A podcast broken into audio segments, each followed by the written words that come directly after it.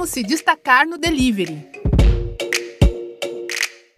Acompanhar o desempenho da empresa é uma tarefa essencial para o bom andamento dos negócios. Para o empresário que trabalha com delivery, os indicadores ajudam a entender se o sistema está funcionando corretamente, apontando possíveis falhas e permitindo a criação de estratégias para otimizar o serviço oferecido. Conhecer o perfil do consumidor é o primeiro passo para definir as métricas, como afirma a consultora de negócios do Sebrae São Paulo, Fernanda Bueno.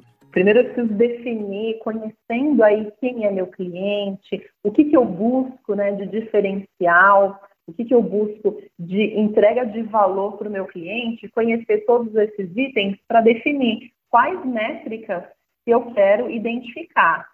Então, eu quero identificar o crescimento por período de trabalho, número de entregas realizadas por noite, o custo de cada cliente novo. Então, eu estou realizando aí ações de marketing, estou investindo nas redes sociais, para conseguir um cliente novo, quanto isso me custa? A recompra, o cliente está comprando pela primeira vez, quantos deles compram mais uma vez? Porque talvez a primeira compra é um pouco mais cara, porque eu estou investindo em divulgação, e a partir da segunda, o meu custo de cliente, aí de aquisição de cliente, acaba diminuindo.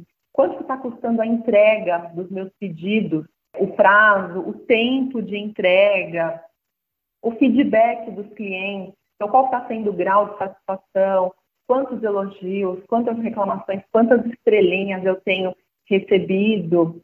Então, são vários itens que eu posso identificar, conhecer. Então, o primeiro passo seria entender quais indicadores que eu quero acompanhar.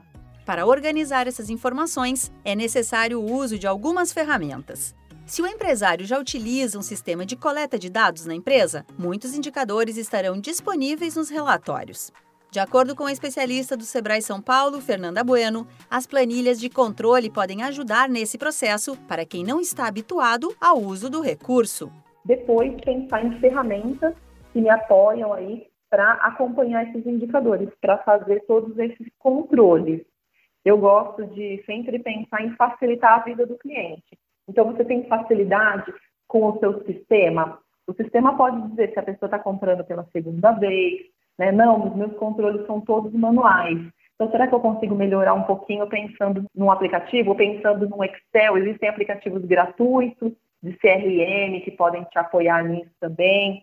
Ou um Excel, fórmula estruturada, que pode me acompanhar no resultado. Ou eu vou fazer isso manualmente mesmo no caderninho para acompanhar mas eu preciso definir, então, qual área eu quero trabalhar, qual área eu quero avançar, e quanto mais eu conheço a minha empresa, seja em custo, seja em número de clientes, mais fácil fica identificar aí, através dos indicadores, como buscar o crescimento dessa empresa. Então, eu preciso estar com os números muito na ponta do lápis.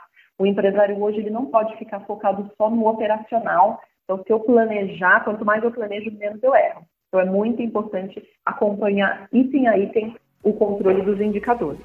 Se você é empreendedor e quer ajuda para criar e analisar as métricas da sua empresa, converse com um dos especialistas do Sebrae.